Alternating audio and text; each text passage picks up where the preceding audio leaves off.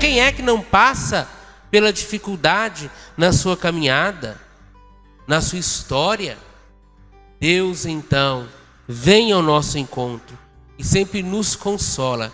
O problema é que na sociedade em que vivemos, quando estamos na dificuldade, nós buscamos o consolo em tantas as coisas, em tantas coisas, mas não em Deus.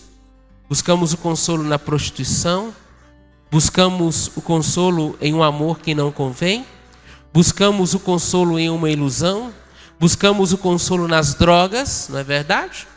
Buscamos o consolo aí no alcoolismo. São tantos e tantos os caminhos. Que busquemos o nosso consolo em Jesus.